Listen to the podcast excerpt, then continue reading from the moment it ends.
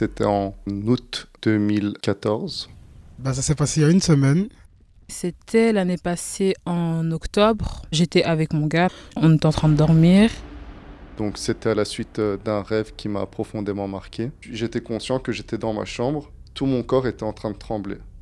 J'ai commencé à rigoler pendant mon sommeil. Donc du coup, mes potes me réveillaient à chaque fois et me disaient mais pourquoi tu rigoles? Je voulais me lever, mais j'arrivais pas à me lever. Et je comprenais pas parce que ça m'arrivait plusieurs fois, genre 4-5 fois, en moins de 10 minutes, je rigolais. Et à ce moment, la seule chose que je me disais, c'est que ce soit bien ou mal, j'étais en train de prier pour ne rien voir dans ma chambre. J'essaye, j'essaye de bouger, je sens que je bouge pas, etc. etc. Mais j'ai l'impression de bouger, mais je vois qu'au final, il n'y a rien qui se passe. Et même genre quand j'essayais de tourner ma tête, j'avais l'impression de tourner ma tête, mais il n'y avait rien qui se passait réellement. Et là, je suis conscient dans mon lit. J'essaye d'ouvrir mes yeux, je n'y arrive pas. J'arrivais bien à bouger mes yeux. Mes yeux, j'arrivais bien à bouger. Mais ma tête, même, j'arrivais pas, euh, j'arrivais pas à me secouer, soulever mes mains, etc. J'arrivais pas. Euh, mes potes parlaient entre eux, j'entendais. Et euh, à un moment, je voulais me réveiller pour boire de l'eau. Et le truc, c'est que à ce moment-là, J'essaye de ramener ma main sur mon visage. Impossible. Je me suis redressé et j'arrivais plus à respirer. Mon corps est paralysé. Je ne fais que trembler. J'ai vraiment la cage thoracique bloquée. Euh, J'aurais voulu appeler à l'aide, mais le problème, c'est que j'arrivais même pas à ouvrir les yeux, rien du tout. Et à un moment, je me suis dit, je vais respirer fort. Parce que peut-être qu'en respirant fort, je sais pas, il va se réveiller ou quoi. Même respirer fort, j'y arrive pas. Et je commençais à respirer, euh, vraiment à respirer fort, etc. Même à un moment, je pensais, je faisais semblant de, de ronfler. Mais je sais même pas si je le faisais réellement ou si je pensais que je le faisais en fait. C'est vraiment comme si j'avais une pression et que j'essayais de respirer mais que ça sortait pas en fait. C'est vraiment ça. C'est comme si en fait tu te noyais. C'est vra- c'est vraiment la même sensation, comme si tu te noyais. Comme si j'arrive à bouger, mais quelqu'un me remet à ma place. En fait, quelqu'un me, me repousse sur mon lit. C'est vraiment ça l'impression que j'ai. Je m'attends à voir quelque chose dans ma chambre. Je me dis, c'est pas possible. Et dans ce truc, j'arrivais plus à bouger. Parce qu'un démon se tenait sur moi. Il y a quelque chose, je ne suis pas conscient.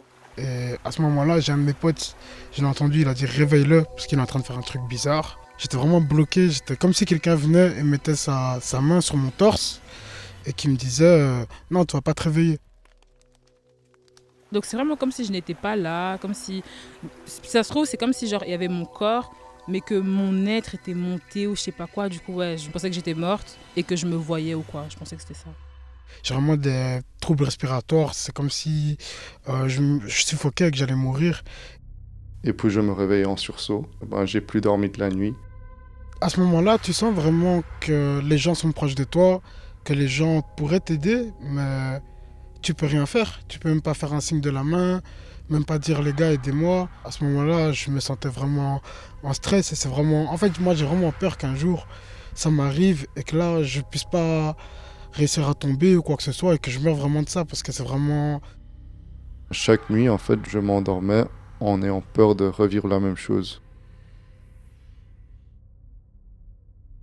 Avez-vous déjà eu l'impression de ne plus avoir la possession totale de votre corps?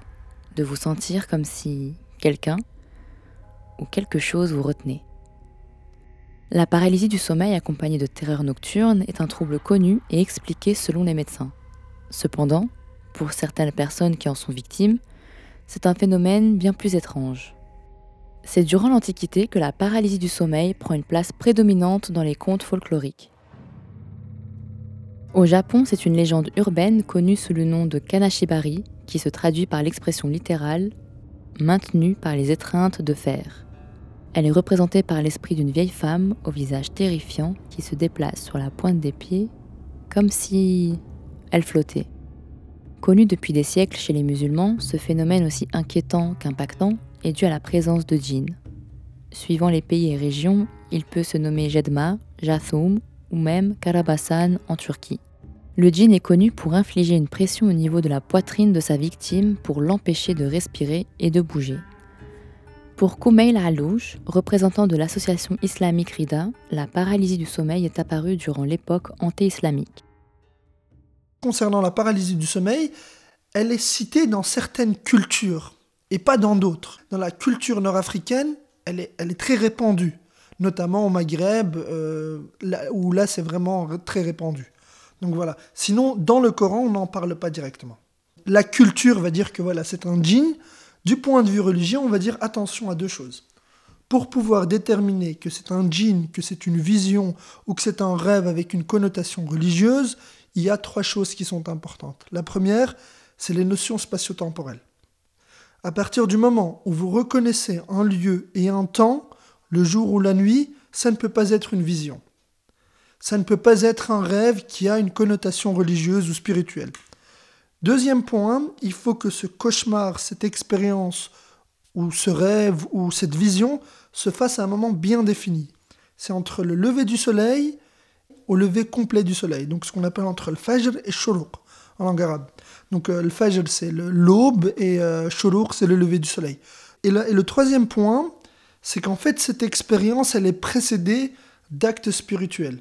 Donc ça veut dire que la veille par exemple, vous avez fait des prières supplémentaires euh, ou surérogatoires, vous avez lu le Coran, une introspection. Il y a vraiment cette partie d'héritage culturel. Et dans certaines cultures, ben, l'expérience du djinn, c'est une vérité absolue. Il faut absolument y croire. Cette parasomnie est un phénomène tout à fait normal. Selon le docteur Strauss, neurologue à l'hôpital Erasme, c'est un phénomène dissocié du sommeil qui apparaît le plus souvent au réveil du sommeil paradoxal. Donc l'origine, c'est cette dissociation euh, entre l'activité cérébrale et l'activité motrice au réveil. Euh, le, cortex va se réveiller alors que l'activité motrice est encore inhibée. Euh, y a une dissociation entre ces, deux phénomènes, va apparaître la paralysie du sommeil c'est un, phénomène très impressionnant, hein, euh, avec, avec voilà, une incapacité à utiliser son corps. En même temps, il peut y avoir des hallucinations avec euh, des représentations euh, anxieuses, effrayantes. Donc, je peux tout à fait comprendre que l'on puisse imaginer que l'on soit, par exemple, possédé à ce moment-là par tel ou tel démon. mais voilà, on l'explique d'un point de vue neurophysiologique. À travers les différents témoignages obtenus, on constate que la recherche de réponses est nécessaire. Certains recherchent des réponses fondées sur des bases médicales, alors que d'autres vont chercher des explications dans les interprétations culturelles ou religieuses. J'ai commencé à regarder des vidéos sur YouTube en écrivant cette fois paralysie du sommeil et, non Karabasan. Non, enfin, moi personnellement, en fait, j'ai appris récemment c'était quoi une paralysie du sommeil. J'ai appris ça il y a un an. Euh, J'en avais déjà fait. J'en avais déjà fait, mais c'est vraiment mon pote qui m'en a parlé, etc. et qui m'a expliqué c'était quoi. Et le pire, c'est que le lendemain où il m'a expliqué ça, j'en ai fait une. Et c'est genre, euh, j'en ai fait une, et dix minutes après, j'en ai fait une deuxième. Du coup, quand j'étais, la plupart du temps, quand j'avais la paralysie, c'était quand j'étais en période d'examen et que j'avais le stress, etc. La première fois, la toute première fois, j'avais peur, j'avais vraiment peur. Parce que j'en avais déjà entendu parler et du coup, moi, on m'avait expliqué que c'était des démons, font enfant, tout ça. Du coup, moi, j'avais peur. Je me suis dit, ah, c'est sûrement des démons qui rentrent en moi ou quoi. C'est un, phénomène très impressionnant, hein, euh, avec une incapacité à utiliser son corps. En même temps, il peut y avoir des hallucinations avec des représentations euh, anxieuses, euh, effrayantes. Quand ce type de personnes viennent nous voir avec ce type de récit, nous, ce qu'on leur dit, c'est attention que l'on puisse imaginer euh, que l'on soit par exemple possédé euh, à ce moment-là euh, par tel ou tel démon. Vos rêves ne sont pas la projection de la réalité. Ils, peuvent être fictifs. C'est peut-être votre cerveau qui prend des, comment dire, des petites parts d'expérience que vous avez eues. mais voilà, on l'explique d'un point de vue neurophysiologique. Donc, ces phénomènes ne sont pas des, des constructions mentales pures. Donc on essaie vraiment de rappeler l'importance de, de la rationalité de l'expérience et deuxièmement de dire aux gens voilà, il y a des livres qui interprètent les rêves, ils sont là, ils sont disponibles. Certains les considèrent comme vrais et authentiques. Nous, on leur donne une considération, c'est-à-dire qu'on dit voilà, ça fait partie de notre patrimoine culturel, ça existe.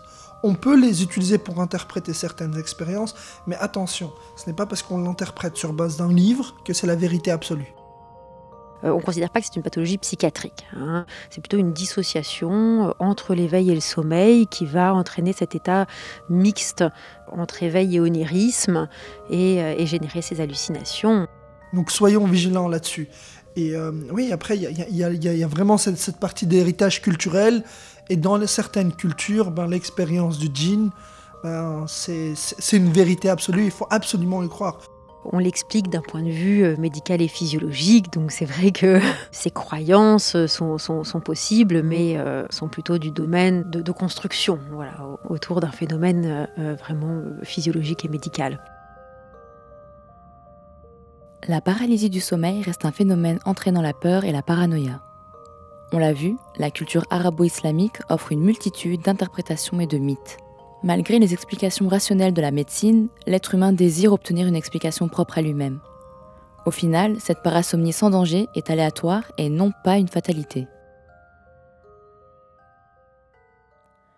Podcast réalisé par Sakina Youssouf et Myriam Karout.